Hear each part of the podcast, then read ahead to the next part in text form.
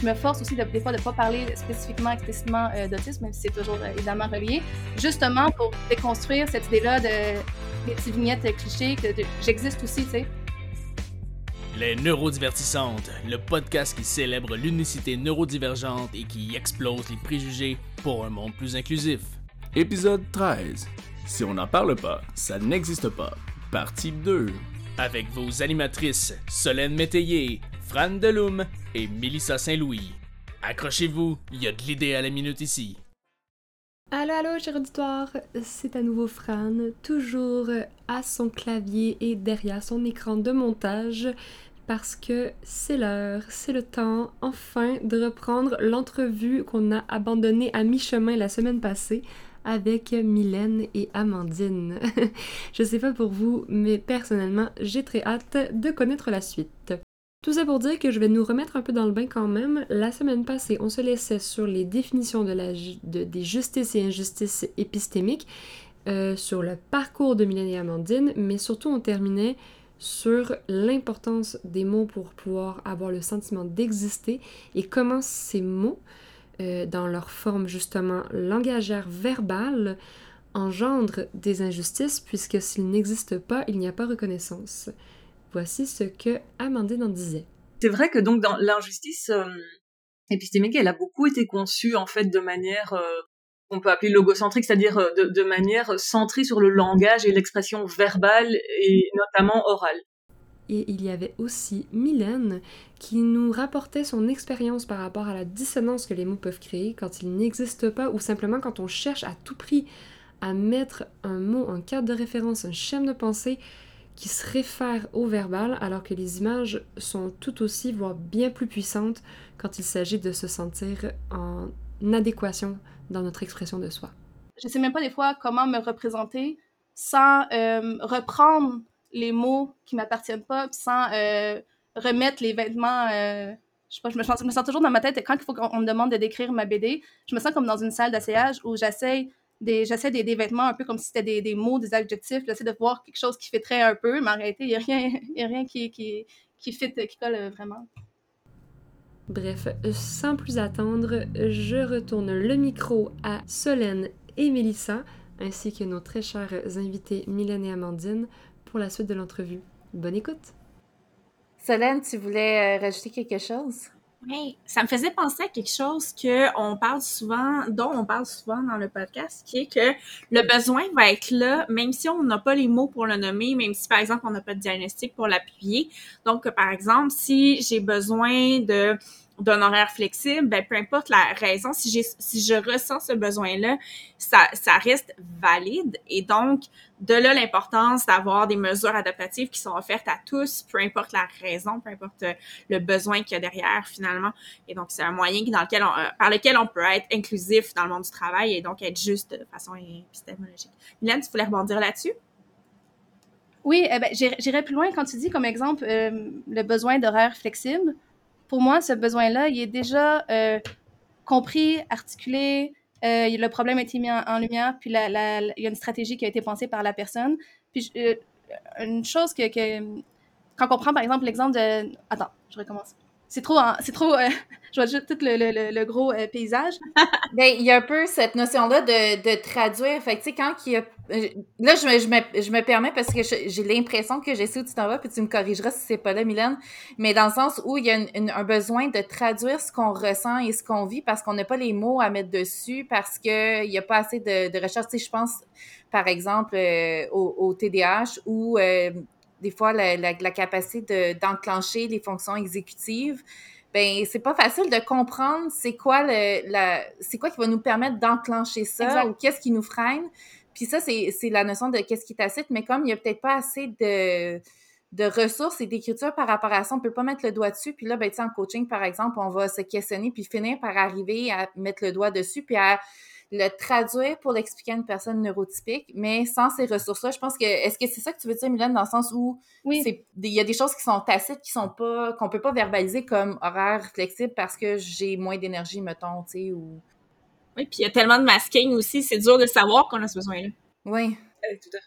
J'avais en tête euh, quand on, arrive dans un emploi où on doit, euh, des fois même avant l'embauche, ce qui est un peu euh, malaisant. J'ose jamais arriver avec ma liste, j'attends d'être au moins rembauchée. Euh, mais euh, vous me parlerez des ressources humaines après, c'est pas mon, mon, domaine. Mais euh, c'est le fait que c'est quoi tes besoins, puis de tout de suite mettre les besoins, puis après ça, on dirait que c'est un sujet clos. Donc, je remplis un formulaire, puis j'écris concrètement en belles phrases mes besoins avec une solution. Il faut déjà que la solution. Tu sais, tu n'essaies pas de prendre des risques d'exploration. On s'entend que tu en demandes le moins possible pour en avoir le, le, le, plus possible. Mais ça coupe tout ce travail-là de, de, la question de, de, faire sens de, nos expériences, puis aller dans un, plus dans un dialogue, quelque chose de, qui se construit euh, ensemble. C'est ça, parce que la neurodiversité, c'est pas simplement un diagnostic à deux pattes comme on, on aime le dire, tu sais, parce que des fois, tu vas évoluer dans ta compréhension de qui tu es puis de comment tu vis parce que, tu sais, comme chaque personne neurodivergente est différente de l'autre à côté d'elle, ben on peut pas justement se fier toujours au vécu des autres, on apprend à vivre avec nous-mêmes. Puis comme c'est pas un diagnostic à deux pattes, mais on peut pas s'arrêter à demander nos besoins en fonction du DSM parce qu'on est supposé être X, Y, Z là, tu sais. Bah, le DSM, il parle pas non plus concrètement de comment ça peut se manifester, les solutions qu'on peut avoir. Non plus. Oui, il faut essayer, en fait. C'est, donc, c'est par le biais d'essais-erreurs qu'on va trouver les moyens qu'on, va, qui vont répondre à nos besoins, finalement. Oui, exact. J'ai, aimé souvent que vous mentionniez euh, l'importance que l'importance d'avoir un milieu sécuritaire. Mm-hmm. La sécurité psychologique, oui. Pour explorer, justement, puis, euh, explorer, puis aussi euh, se découvrir soi-même aussi dans les besoins, puis dans les solutions qui peuvent être euh, apportées. Puis un autre point aussi, c'est que souvent, là, je prends l'exemple de, de, de, l'UCAM, c'est le milieu mm-hmm. d'éducation, mais il y a quand même des parallèles avec le milieu du travail. un point bizarre aussi, c'est que je connais pas les accommodements des autres personnes. Et des fois, il y a comme pas, euh, si, on, si, tout le monde on se partageait, s'il y avait plus de discussions, euh, tout le monde aussi, de voir qu'est-ce qui fonctionne pour les autres. Comme tu donnais l'exemple, mais ça, tu disais, euh, voir aussi que c'est pas parce que quelque chose fonctionne pour quelqu'un d'autre que ça va fonctionner pour moi. 100% d'accord, mais, mais c'est pire que ça. Je sais même pas qu'est-ce que les autres en train d'utiliser, c'est ça. On n'en parle même pas. C'est ça. Puis des fois, tu sais, il y a quelque chose qui fonctionne à un certain laps de temps. Puis à un moment donné, tu sais, je pense euh, au TDAH, des fois, tu, tu trouves une façon de fonctionner. Puis là, t'es full dedans. Puis tu remplis tes post-it plein de couleurs. T'as une couleur pour chaque affaire. Puis à un moment donné, tu tannes ou t'es vois juste plus. Fait qu'il faut que tu trouves un nouveau mécanisme. Fait que des fois, tu sais, au niveau de l'autisme, je sais pas si ça s'applique aussi, mais tu sais, des fois, en, la vie change. Puis la vie fait que nos, on a besoin de toujours se réadapter en fonction de nos défis. Ah oui, totalement, c'est pareil pour l'autisme. Oui, hein. Oui, c'est ça. Je pense que ça peut changer aussi au, sein de la vie. moi, moi, je me, rends compte que j'ai des, des, des, traits autistiques qui se sont manifestés beaucoup dans la vingtaine et la trentaine que j'avais pas du tout, en tout cas pas, de mémoire, et que j'ai pas, au contraire, j'avais l'impression que, notamment le fait d'être dans des environnements très lumineux ou très bruyants, etc., que, que, que j'ai pas du tout ressenti pendant mon enfance et mon adolescence, en tout cas, euh, et, et, qui ont, qui sont beaucoup plus apparus de manière euh, plus frappante dans la vingtaine, la trentaine. Donc ça, il y a, y a, ça, le fait qu'on change au fil d'une vie, mais je crois que parfois aussi, nos, nos euh, si on utilise un peu la, la, la théorie des cuillères, à, à, quoi notre énergie est, est, est allouée, notre énergie finie au sein d'une journée est allouée. Je veux dire, on peut avoir des besoins qui vont se manifester en soirée, mais pas en matinée, par exemple, mmh. parce qu'on a plus d'énergie au départ qu'à la fin, plus de cuillères au départ qu'à la fin.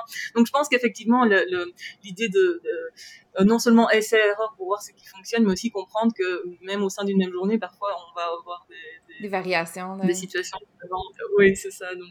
Mais c'est vrai que ce, ce, que tu disais, Mylène, le fait que ce soit pas vu comme quelque chose de fixe et rigide, mais et je pense que vous en parlez aussi beaucoup dans le podcast, il y a cette idée de co-responsabilité et de co-construction, en fait, mmh. euh, de, de, des mesures adaptatives et de, de s'assurer qu'il y a un retour mutuel, en fait, entre les parties pour voir comment ça fonctionne de part et d'autre.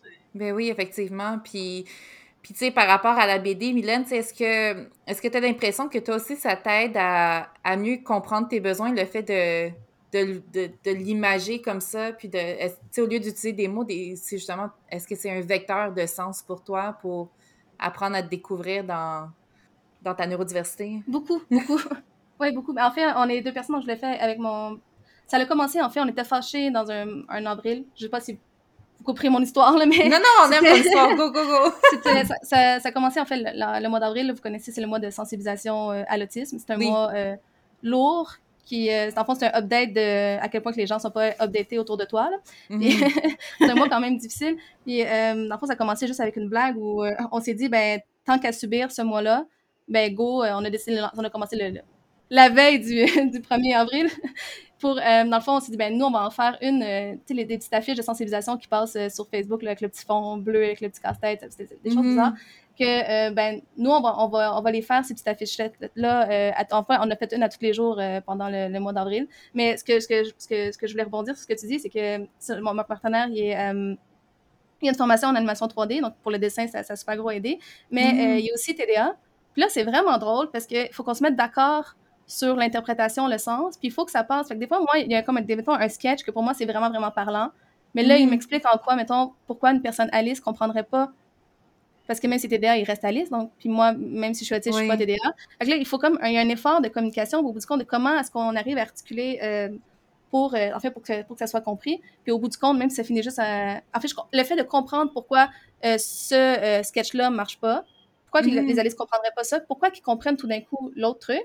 Mais pour moi, ça fait sens aussi de, pas tant sens de mon existence, mais comment je peux communiquer euh, dans la vie de tous les jours avec les personnes, qu'est-ce qui comprend, qu'est-ce qui passe, qu'est-ce que, qu'est-ce que, qu'est-ce qui passe pas. Puis aussi, le feedback aussi est quand même intéressant. C'est ce que j'aime avec euh, quand même Instagram, il y a quand même une, une belle communauté. De- Mhm. Des fois, maintenant, je vais, faire quelque, je vais faire quelque chose, moi, ça, me- ça me fait rire pour telle raison, mais c'est pas du tout ça qui est compris. Pour moi, c'est pas, c'est juste vraiment intéressant d'aller continuer la communication euh, avec les personnes, autant les personnes Alice, une- personnes autistes, personnes euh, neurodivergentes en général, là. mais euh, oui. Donc de continuer ça comme un- un- une discussion de, de, en fait, c'est comme un support, si on veut, pour ouvrir euh, une discussion. Donc, c'est tout, ça. tout ça pour répondre au fait que oui, ça m'aide, mais ça m'aide surtout dans comment euh, parler avec les autres, donc, comment communiquer avec euh, les autres. C'est ça. C'est un mode de communication qui est différent. Puis, puis euh, tu sais, soit dit en passant, je trouve ça fantastique. Tu as au-dessus de 7000 followers sur ton Facebook. Là, j'ai pas été checker Instagram, mais. Ça va mieux sur Instagram. ça va mieux sur Instagram, mais tu sais, déjà, moi, à 7000 clics sur euh, Facebook, je suis comme, ah, c'est vraiment exceptionnel. Tu sais, euh, si on pouvait se rendre à ça un jour, euh, on en serait c'est pas- reconnaissant aussi. c'est pas le même public sur Facebook. Non. Les, les, les longs commentaires haineux, les menaces de mort, des choses comme ça, ça va plus se passer sur Facebook que sur Instagram. OK. Parce que je sais pas, il y a quelque chose de. Je sais pas encore, c'est pas la même génération, c'est pas. Tu sais, ces gens tombent plus sur TikTok. Il y, a comme, il y a comme quelque chose qui se passe en ce moment qui est plus. euh, je sais pas comment l'expliquer, mais je vous Ouais. à aller sur Instagram, ça, ça fait, c'est moins pesant au quotidien. C'est moins faisant. Mais, mais c'est important ce que tu dis, tu sais, dans, justement, dans ces... euh, tu sais, puis là, je, je vais faire le lien justement avec le milieu du travail, puis avec la BD, puis avec, tu sais, là, tu me dis que tu reçois des messages haineux. Euh, Qu'est-ce qui fait que tu reçois ces messages haineux-là? Parce que, tu sais, en quelque part, je, sais que c'est souvent une minorité de trolls sur Internet qui ont juste rien d'autre de mieux à faire de leur vie, puis on veut pas leur donner aucune importance ou légitimité. Mais euh, reste que, tu sais, dans, les, dans ce que les gens pourraient penser comme stéréotype, peut-être que ça, ça a un lien, tu sais, dans tout ça, puis de dire, bon, mais tu sais, en, en milieu de travail, qu'est-ce que, qu'est-ce que tu fais, toi, qui soulève euh, des passions un peu négatives, puis, puis qui te fait réaliser que peut-être il y, a un- il y a un disconnect entre ce que tu ressens ou ce que tu véhicules, puis ce que les gens comprennent? C'est une bonne question, là. Je pense pas que je les comprends encore, puis je suis pas sûre que je m'arrête longtemps pour les comprendre.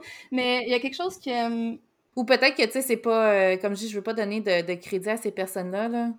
En fait, moi, je suis pas vraiment sur les médias sociaux, je, euh, et, et surtout pas sur Facebook, mais, mais chaque fois que j'entends des choses, ça, ça me- je trouve ça terrifiant, en fait. Ouais, hein. Enfin, je sais que ça peut être pour le meilleur et pour le pire. En fait, c'est comme, enfin, je veux dire, les- finalement, c'est comme le monde, quoi.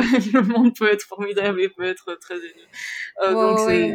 mais donc, je suis désolée, en fait, d'entendre ça, Mylène. Ça, ça m'a un peu choqué quand j'ai entendu ça. Je, donc, euh, je savais pas. Donc, ça il y, a- il y a un point qu'il faut penser que Internet, euh, c'est pas juste ta ville ou juste ton, ta province, pays. Mais tu sais, il y a d'autres. Mettons, il y a des pays où c'est peut-être compris encore euh, différemment, mettons, sans, sans, sans cibler euh, certains pays, mais que la, la conception de l'autisme, on est loin, là. On est vraiment loin. Mhm. Tu sais, juste, mettons, le fait, mettons, de, de m'opposer. euh, par exemple, j'avais fait une BD, mettons, sur euh, d'arrêter les chocs électriques, là. C'est comme Oui. pas mal la Oui. base, là. mais ça, ça l'a pas, ça l'a pas bien passé. Euh, c'est ça, des, des menaces ou des, juste le fait de, de- le fait de, de parler, de juste mettre de l'avant l'existence euh, d'une personne autiste, mais pour des personnes, ça, ça- je sais pas, ça les, ça les freine. Puis il y a un autre point aussi que je reçois vraiment des commentaires haineux, mais ça, ça me fait vraiment rire, puis je, je fais juste comme continuer là-dessus, c'est que euh, des gens, mettons, qui ont vu, mettons, des, des, je vais dire, mettons, des vignettes plus de sensibilisation, mettons, à l'autisme, puis là, après ça, mettons que je fais une BD où ce que je fais juste rire, parce que ça me tentait Mhm. pour X raisons, mais là, des gros commentaires de haine où là, je suis pas autiste. Tu sais, là, là, des, des, des, des gros Ok. démontris. Parce que, ben, tu sais, tant que si, si j'aborde autre chose que les trois axes, mettons, du DSM, ben, tu sais, je, je sais pas comment dire, mais c'est comme si les gens. euh, ça, ça tombe toujours à ce que je fasse des sensibilisations ou des clichés, des choses comme ça. Des fois, il y a une opposition si je fais juste rire. Pour moi, ça, en fait, ça me pousse justement à continuer des, des, des à, rajouter des BD qui sont juste humoristiques. Puis j'essaie des fois, je me force aussi des fois de ne pas parler spécifiquement, explicitement euh, d'autisme, même si c'est toujours euh, évidemment relié, mm-hmm. justement pour déconstruire cette idée-là de des petites vignettes clichés, que j'existe aussi, tu sais. Moi aussi, j'aime tel, tel repas. moi aussi, il y a des choses au, quotidien que je, reste une personne avant tout. C'est ça, parce qu'en quelque part, je me dis des personnes qui, comme, comme nous, prennent une certaine place sur l'espace public pour parler très ouvertement et authentiquement de ce qu'on vit. Quelqu'un qui te suit, mais qui euh, peut-être euh, masque au travail ou, ou a peur de parler de, qui, de son autisme, par exemple, au travail, tu euh, puis qui voit des commentaires comme ça, ben ça, ça, peut faire peur, puis enlever l'envie justement de, de, se dévoiler ou de, sans avoir à se dévoiler, de demander au moins de, par rapport à ses besoins. Puis, je pense que c'est important de dire que, tu oui, ça va choquer, mais en même temps, c'est normal. Puis j'ai cette phrase-là qui, qui, me drive beaucoup, euh, qui est en anglais, mais c'est, tu sais, seldom women rarely make history. Fait que les femmes bien euh, tu sais, qui sont bien tenus, puis qui, euh, qui sont toutes polies, puis qui prennent leur trou, mais c'est pas eux autres qui vont changer l'histoire, tu sais, mais c'est un peu la même chose, je pense, avec ce que tu fais, tu tu... Peut-être que ça dérange certaines personnes de par l'audace que ça a, mais c'est bien. Je sais pas une, décision à laquelle je tiens, mais c'est un, une directive que je me mets pour l'instant. Je mets pas publiquement les messages euh, vraiment violents ou les messages, mettons, menaces de mort que je veux mm-hmm. savoir. Je fais juste laisser faire les comptes, les messages privés. Mais publiquement, s'il y a des mhm. choses, euh, mettons, euh, rough qui sont mis, je, je, les, je les efface pas. Parce que pour moi, c'est ça fait partie exactement de la situation. Puis qu'est-ce qui est génial, je parlais d'Instagram, parce qu'il y a vraiment une belle communauté, c'est plein de gens, souvent je réponds même pas en fait. Parce qu'il y a plein de gens qui vont commencer à se répondre, ben pas, pas, pour moi, mais pour nous, pour euh, ils répondent en fait à, au social. Puis je sais pas, c'est ce moment-là pour moi est plus important que la BD en tant que telle, puis je veux pas l'effacer parce que c'est exactement ça le point. Puis souvent, dans les messages que je vais recevoir, les, gens vont aussi référer ben, il y a beaucoup de gens aussi qui écrivent en, privé parce que des gens, mettons, qui s'affichent pas, mettons, puis là, ils, ont mm. des questions, des choses comme ça, c'est vraiment tout à fait correct.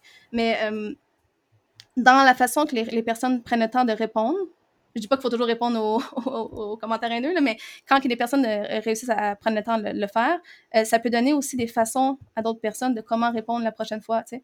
Oui. Puis quand il y a plusieurs types de réponses, ben, tu peux regarder une réponse qui, te ressemble plus, à savoir euh, des fois des réponses plus brusques, mais des fois des réponses plus. Des fois, tu n'as pas le goût d'être toujours en, affront avec euh, des personnes. je pense que ça peut donner des pistes de comment répondre à ces commentaires-là. Je ne vais pas les cacher parce qu'en fait, même si je les cache, euh, ça va rester à tout le monde au quotidien, tu sais. Oui, oui. Puis je trouve que c'est vraiment une belle façon de, de le voir. Puis. il faut voir les deux côtés de la médaille pour pouvoir justement se donner des, des outils de, de, rhétorique dans tout ça. Là. est-ce que tu voulais rajouter quelque chose?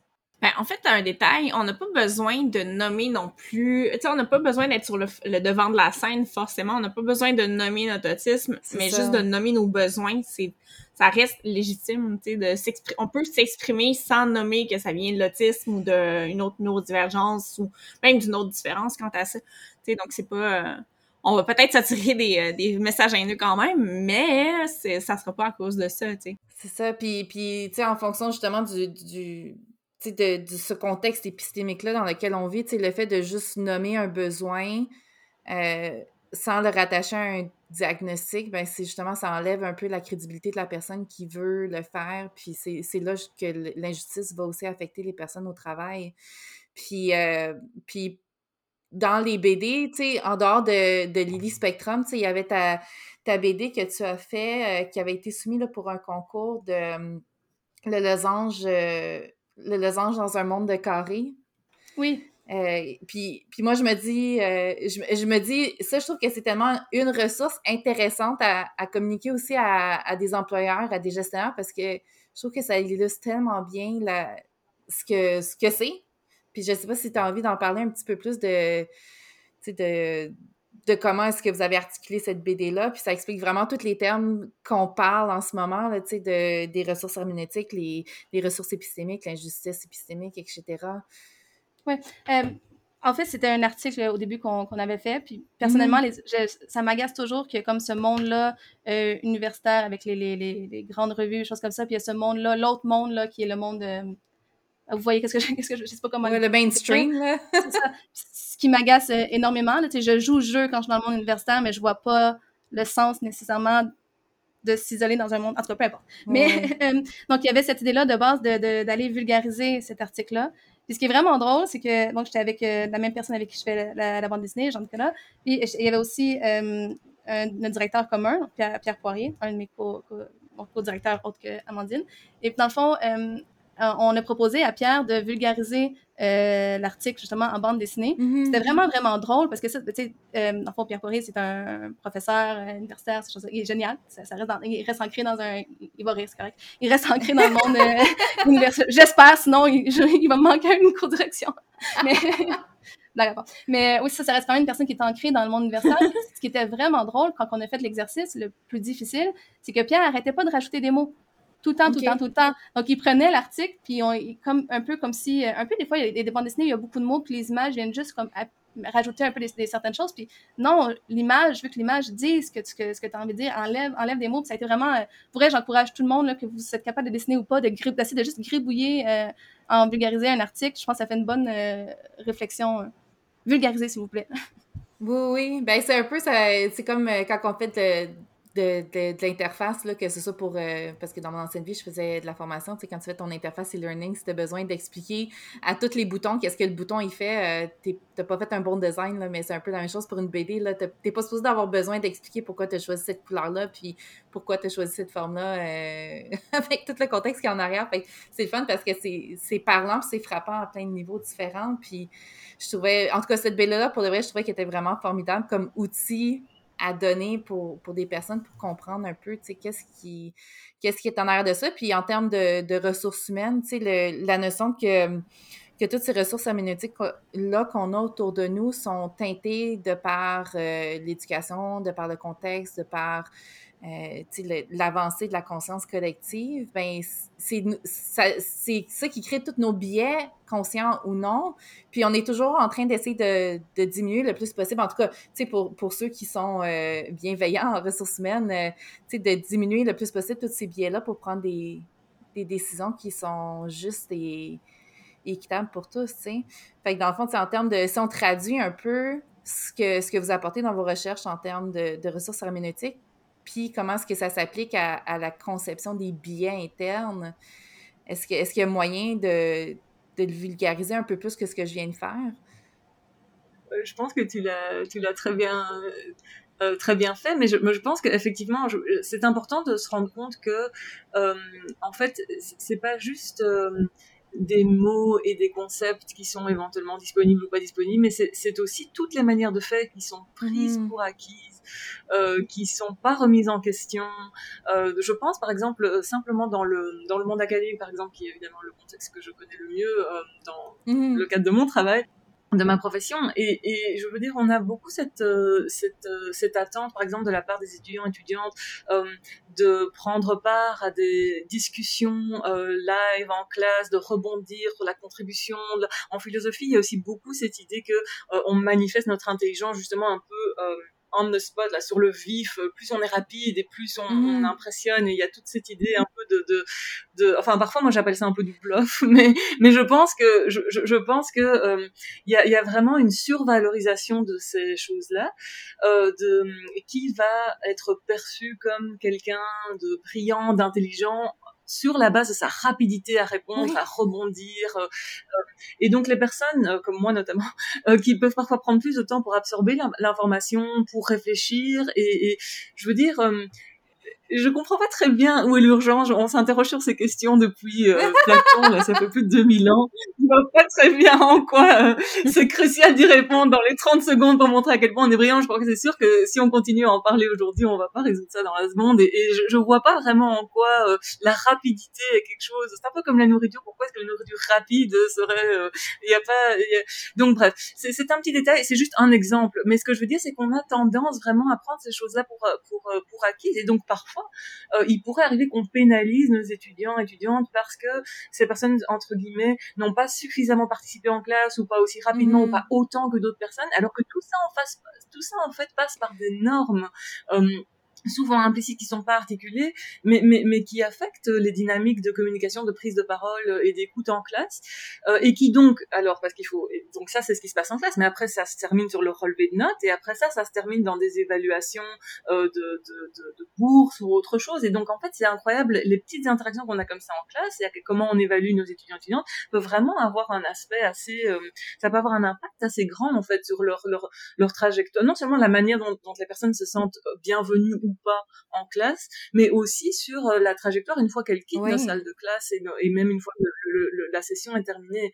Euh, donc ça, moi, c'est quelque chose que, que, que en fait, puisqu'on on, on, répondait tout à l'heure à comment est-ce qu'on on intègre cette dynamique de, de ces thèmes de justice épistémique dans nos recherches, mais moi, c'est de plus en plus quelque chose que j'aimerais et que j'essaie du mieux que je peux d'intégrer dans mon enseignement et d'intégrer aussi euh, dans ce qu'on appelle le service, c'est-à-dire dans les dans les comités sur lesquels dans lesquels je fais desquels je fais partie euh, à l'université. Euh, d'essayer de, faire en sorte que le climat soit inclusif euh, pour euh, différentes personnes. Et, d'ailleurs, je, dis moi, mais, mais, mais on a un, tel comité au département dont Mylène fait partie également et auquel elle de manière euh, tellement précieuse. Euh, et donc, euh, donc c'est ça, ce sont des choses qu'on essaie de faire aussi en pratique. C'est aussi problématique de dire l'inclusion, oui, oui, mais juste de manière théorique, mais pas de manière pratique. On peut pas parler d'injustice épistémique et puis ensuite dire euh, bon ben voilà euh, en fait euh, ne pas répondre oui aux mesures adaptatives pour certaines personnes qui sont en situation différente d'apprentissage qui ont des modalités différentes d'apprentissage ou d'évaluation de cognition etc et donc là il y a parfois des décalages entre la, la, la théorie et la pratique qui je pense est, c'est ça, parce que ce, pont-là entre l'académique puis la, la, vie au travail, c'était ce passage de l'un à l'autre, que quelqu'un réussisse à faire ou, ou, ait envie de faire des études supérieures ou non. Il y a cette notion-là de... Puis, puis on, on, en a parlé avec, euh, avec Nathalie Bertrand dans une émission précédente où, euh, justement, elle, elle avait été brisée par le système scolaire parce que dans, ce temps-là, il n'y avait pas autant d'accommodement non plus, mais après ça, l'idée d'aller plus loin, puis là, quand c'est temps de faire des formations, une fois que tu arrives en entreprise, tu as tout le stress euh, de, de l'école, de, c'est comme des, des c'est post-traumatique, tu as vécu des traumatismes dans ton temps à l'école qui fait que ça se répercute dans ton travail. Puis, puis cette notion-là aussi d'avoir cette posture de curiosité-là face à l'autre, puis par rapport au fait qu'il pourrait être différent, tu sais, quand tu mentionnes la rapidité d'exécution, mais ça, ça fait partie d'une émission, que d'un épisode de podcast euh, qui viendra éventuellement, qui, qui me tient vraiment à cœur, mais c'est cette notion-là de leadership dans la neurodiversité, tu sais, quand tu dis qu'un étudiant qui répond plus vite qu'un autre va être mieux perçu par le professeur, etc., mais c'est la même chose en, entreprise, c'est celui qui va répondre plus rapidement dans un meeting, euh, qui répond à tout, mais celui qui va se faire proposer plus rapidement des postes puis de l'avancement, alors que la personne qui euh, pour X raisons, dont une raison pouvant être la neurodiversité, va prendre plus de temps pour réfléchir, va, tu pas vouloir répondre tout de suite parce qu'il sait tout ce qu'il sait pas. Tu sais, je pense à quelqu'un euh, qui, est doué, ben, tu sais, il sait tout ce qu'il sait pas, fait qu'il va réfléchir ou il va répondre de façon plus nuancée, donc avoir l'air moins sûr de lui dans sa réponse. Puis la perception peut-être que c'est un moins bon leader, alors que c'est beaucoup les stéréotypes attachés à, à ce que devrait être un leader qui, qui est pas nécessairement meilleur, là, tu sais. C'est pas, c'est pas les stéréotypes du leadership qui font que ça fait des bons leaders. oui, oui, tout à fait. Entièrement d'accord. Fait que cette, cette posture-là de. Fait que, tu sais, si on essayait d'avoir un takeaway, tu sais, c'est pas, c'est pas d'avoir des étapes euh, de, de réflexion euh, épistémique ou de réflexion herméneutique, mais tu sais, c'est de, de, se mettre, je pense, dans cette posture d'ouverture et de, de remise en question qui, qui en, dans le fond, c'est ça la philosophie, hein, c'est la remise en question de notre réalité. Fait que d'être curieux puis de se redemander, bon, ben, dans tout ce que je vis, qu'est-ce qui fait que je pense comme ça? Qu'est-ce qui fait que j'ai cette perception-là? Puis comment est-ce que je pourrais le voir autrement, peut-être dans les yeux de l'autre? C'est ça. Et, se rendre compte également que euh, quand on voit les choses d'une certaine perspective, on, on se rend pas compte en fait que c'est une certaine perspective. On, on pense que tout le monde voit les choses de la même manière, et, euh, et je, je, je, pense que c'est ça notamment. Euh, quand j'écoutais la, conversation Mylène tout à l'heure avec les, personnes qui en fait euh, euh, font de la résistance en fait, mais donc de manière négative, donc qui, qui résiste, qui essaie de contrer les efforts d'ouverture à la, neurodiversité, à la, à la neuroinclusion en fait, là, je pense qu'on prend pleinement conscience que des, différentes perspectives. Et je pense que c'est ça. Une fois que les personnes se rendent compte que ce qu'elles pensaient être la perspective sur le monde n'est que leur perspective sur le monde et qu'il y a d'autres perspectives aussi et, et, que voilà euh, il faut pouvoir les, écouter leur donner de la, place et de la valeur. Euh, c'est là qu'on commence à avoir de la résistance je pense. Et, donc en fait je pense que c'est intéressant euh, aussi comme phénomène c'est problématique évidemment mais ça, révèle je pense très fort en fait le, privilège et l'ignorance qui vient souvent avec le privilège. Parce qu'on on a souvent pas conscience de notre position et, et le fait d'entendre d'autres personnes avec d'autres perspectives dans d'autres situations, on, on, on, se rend compte qu'en fait notre position n'est pas nécessairement universelle. Et je pense que c'est ça qui a beaucoup de, de, de, de, résistance. Et je dis toujours les personnes qui, qui, qui, qui répondent que le privilège n'existe pas, que ce soit le privilège masculin, le privilège blanc, le privilège euh, neurotypique, peu importe. Tu sais, as, as, envie de dire, mais à, quoi vous vous accrochez là quand vous résistez de manière tellement agressive? Je pense que c'est à votre privilège. Vous voulez pas laisser passer partir le, le, le, le, le, qui. Donc, euh, c'est ça, ou à l'ego, l'ego, c'est de dire que, que peut-être que oui, c'est un mmh. privilège, ou peut-être que j'ai tort, ou peut-être que, tu sais, une fois que tu laisses ça par la porte, puis, puis que tu comprends que, tu sais, je pense que les, les, les, ce que vous apportez comme, comme vision de la chose aussi, c'est que puisqu'on ne pourra jamais savoir exactement comment l'autre se sent ou ce qu'il pense, comment ça fonctionne directement dans sa tête, euh, d'un, il faut être humble et accepter ça, mais il faut essayer quand même d'être curieux puis de comprendre puis de donner accès à ces personnes-là, de, d'exprimer le plus possible qu'est-ce qu'ils pensent pour, pour ouvrir cette conscience collective-là. Mais c'est l'ego aussi souvent qui est dans le chemin.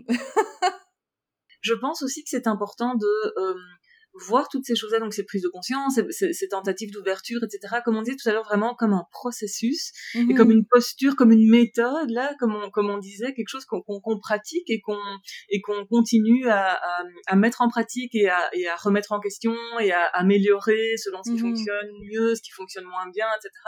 Euh, et aussi quelque chose qui, moi, m'a retenu pendant longtemps, euh, parce que un petit peu comme tu disais, Mélissa, on a, on a tendance parfois à savoir tout ce qu'on ne sait pas, et donc on se dit, mais comment est-ce que je peux commencer quelque part? Parce que je ne sais pas tout déjà et j'ai pas toute l'expérience qu'il me faut pour...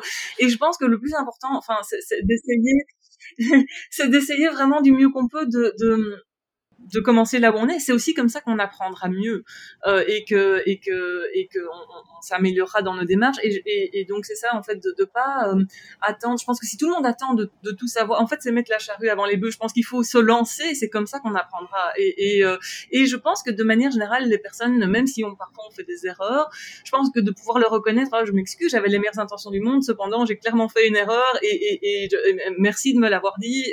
J'espère pouvoir corriger le tir dans le futur n'hésite pas à me reprendre ou à m'envoyer vers euh, quelque chose. Ou... Enfin bref, je pense que euh, c'est important de, c'est ça, de reconnaître qu'on est en processus d'apprentissage. Et même pour moi, c'est quelque chose qui et, c'est vraiment important, je trouve, de, de, de, de se montrer aussi, euh, en, euh, je sais pas euh, comment le dire, mais, mais c'est ça de, de que on n'est pas parfait sur ce sur ce plan-là non plus, et c'est aussi quelque chose qui va changer selon les contextes, selon les personnes, et, et donc voilà, juste pour dire que euh, ne pas se sentir impuissant ou impuissante en fait juste parce que euh, on ne connaît pas tout. Reconnaître évidemment nos limites et faire confiance à mhm. d'autres personnes pour leur témoignage, leur expérience, etc.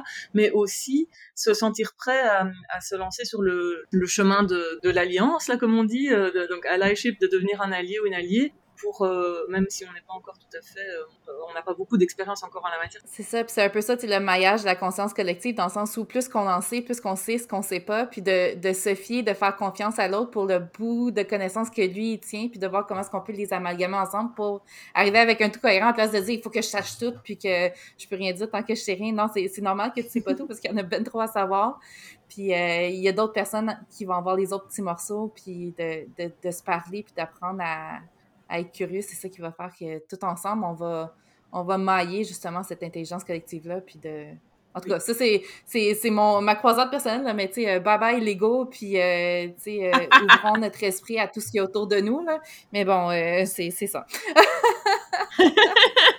fait que, hey, c'est je sais pas si on a tout couvert, qu'est-ce qu'on voulait se dire, puis honnêtement, c'était tellement intéressant, puis moi, j'ai l'impression que je pourrais prendre un café avec vous pendant une journée complète, puis euh, parler de tellement de choses, puis philosopher jusqu'à jusqu'aux petites heures du matin, C'est c'est la vibe que j'ai pendant qu'on se parle. Ouais, mais, pareil pour euh, moi. mais bon, les auditeurs voudraient clairement pas euh, nous écouter pendant euh, toute la nuit jusqu'aux 10 heures du matin. mais, mais mesdames, écoutez, si on veut, euh, on va laisser tous les liens, mais si on veut suivre vraiment vos travaux, tout ce que vous faites, euh, tu sais, toi, Mylène, par exemple, euh, tu es sur Instagram, t'es sur Facebook avec la BD. euh, au niveau de vos, euh, de vos articles, au niveau de tout ce que vous produisez, dans le fond, comment est-ce qu'on pourrait y accéder, quelqu'un qui serait curieux? Oui, donc euh, euh, peut-être que un, bon point de départ, c'est, en tout cas, euh, Mylène, tu pourras compléter, mais euh, le, le site de la chaire, en fait, donc euh, la, la chaire de recherche du Canada sur l'injustice et la gentilité épistémique. Donc en fait, Mhm. l'abréviation c'est CRCIAE. Euh, si vous faites une recherche, on pourra le mettre dans les liens comme vous disiez. Mais là, là en fait, on a vraiment le, tout ce qu'on fait à la chaire et notamment nos profils et, euh, les- et, et éventuellement nos, nos, nos publications et d'autres choses. Moi, je suis pas énormément sur les médias sociaux, même si je je- j'essaye de, de- j'ai créé des comptes, mais j'ai pas encore énormément d'activités dessus. Voilà. Euh, et toi, Mylène, je sais pas si tu. On a aussi, excusez-moi, la, la, la page Facebook de la chaire, en fait, où on publie aussi nos, Ok. nos- il se passe quelque chose, nos, nos événements, nos activités, et fait aussi tout ce qui est euh, prix, publication, bourse, etc. Toutes les toutes les bonnes nouvelles et toutes les choses qui se passent, euh, ça passe par là. Donc, Mylène. Oui, mais je pense que le site de la chaire, je pense que c'est une bonne idée parce qu'il y a aussi, euh, tu sais, nous, on, on a parlé de l'application plus précise, mettons, des injustices épistémiques dans le contexte de la neurodiversité pour la discussion Mhm. ici, mais il y a plein de gens qui travaillent sur l'injustice épistémique puis ils vont venir l'appliquer à d'autres euh, À d'autres facettes. à ouais. d'autres thématiques. Donc, si ça vous intéresse, euh, vous allez pouvoir voir. euh, Fantastique.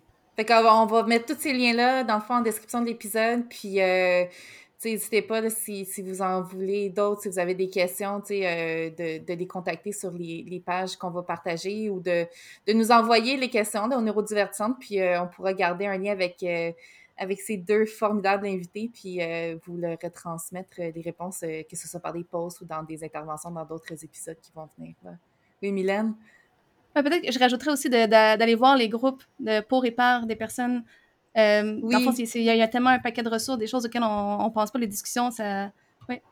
Oui, je, tu sais, comme par exemple, justement, ton, ton collègue de BD, là, puis je veux pas oublier son nom, là, mais Jean-Nicolas Bourdon, euh, qui, qui a aussi sa page, là, que j'ai été likée, puis euh, justement, lui, il est TDAH, puis il fait aussi ses, euh, toutes ses bandes dessinées qui sont super, là, fait que... Puis si vous remarquez bien, là, ça c'est un inside, il y a un personnage qui est Lily Spectrum dans la BD. Mais c'est discret, juste Ah, quelques personnes qui l'ont ciblé. C'est un easter egg. qui. Ouais. On aime ça, c'est bien parfait. Mais j'avais j'avais en tête des groupes, euh, par exemple, euh, sur Facebook, qui rassemblent des personnes. euh, Oui, oui, tous les groupes sur Facebook, ça c'est sûr qu'au niveau épistémique, euh, puis au niveau de de- de- d'avoir des mots, puis tout ça, je pense que, tu sais, pour ma part, c'est ça qui m'avait beaucoup aidé. Là, juste, euh, moi, je communique beaucoup avec des mimes, hein, fait que... euh, C'est beaucoup plus facile de, de communiquer Oui. une émotion avec Il y un, en a un plusieurs. que, que d'essayer de l'expliquer de long en large. Fait que oui, les groupes Facebook euh, de, de regroupement de personnes euh, autistes, twice, TDAH, douées, dyslexiques, tout ça, ça, ça donne un, un contexte très intéressant à explorer.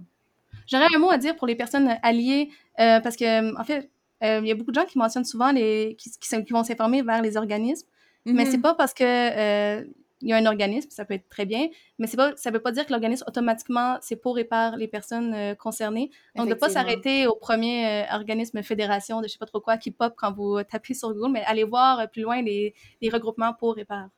Effectivement. Effectivement, c'est un, c'est un excellent point, vraiment. Là. Merci de l'apporter. Oui, effectivement. Parce que souvent, c'est des intervenants ou des parents qui sont dans ces organismes-là. Oui, c'est ça exactement. Non, je disais en rigolant, faudrait faire des processus un petit peu comme les, les produits euh, les produits bio là ou organiques, on fait un, Euh, un saut de... un tampon d'approbation, pas pour et par les personnes euh, neurodivergentes. Mais pour de vrai, j'allais un petit peu dans mon, dans mon imaginaire d'un jour avoir cette espèce de saut corporatif-là, euh, ND approved, mais bon, ce sera peut-être pour un, un futur euh, plus ou moins rapproché, là, mais euh, ça pourrait être bien comique. Mesdames, merci beaucoup. C'était fort agréable de vous parler. Merci énormément. Merci à vous. Oui, pareil ici, c'était super, merci beaucoup. Puis j'attends toujours votre apparition à Tout le monde en parle. Ça m'a parlé quand vous l'avez lancé dans l'univers. Oui, ben, écoute, faut, faut faire du, du, du lobbying euh, dans les, dans les, euh, au niveau de la chaîne puis de, de tout ça, fait que on continue de faire de la pensée positive. À la prochaine, tout le monde. Merci de nous avoir écoutés. merci. Merci, mesdames. Bonne journée. Hello, is it me you're looking for? Non, Solène, je ne traduirai pas du Lionel Richie, c'est non. Ha! C'est Fran. Vous croyez vous êtes débarrassé de moi? Eh ben non! Parce que l'épisode était beaucoup trop cool et je pouvais pas, pas apparaître à nouveau parce que surtout, après toute cette entrevue incroyable avec Mylène et Amandine, ce que je retiens, c'est que c'est absolument pas grave de pas tout savoir avant de se lancer. En fait, la meilleure posture inclusive, c'en est une d'apprentissage, d'écoute, de se permettre de se tromper, de se permettre d'apprendre, de se reprendre. Bref, merci pour cette euh, douce leçon de philosophie et de vie. Sur ce, cher auditoire, à la semaine prochaine. Bye! Vous avez apprécié l'épisode? Vos animatrices ont eu du fun à vous le préparer et l'enregistrer. Pour les encourager, n'hésitez pas à parler du podcast à votre réseau, vos amis, vos collègues.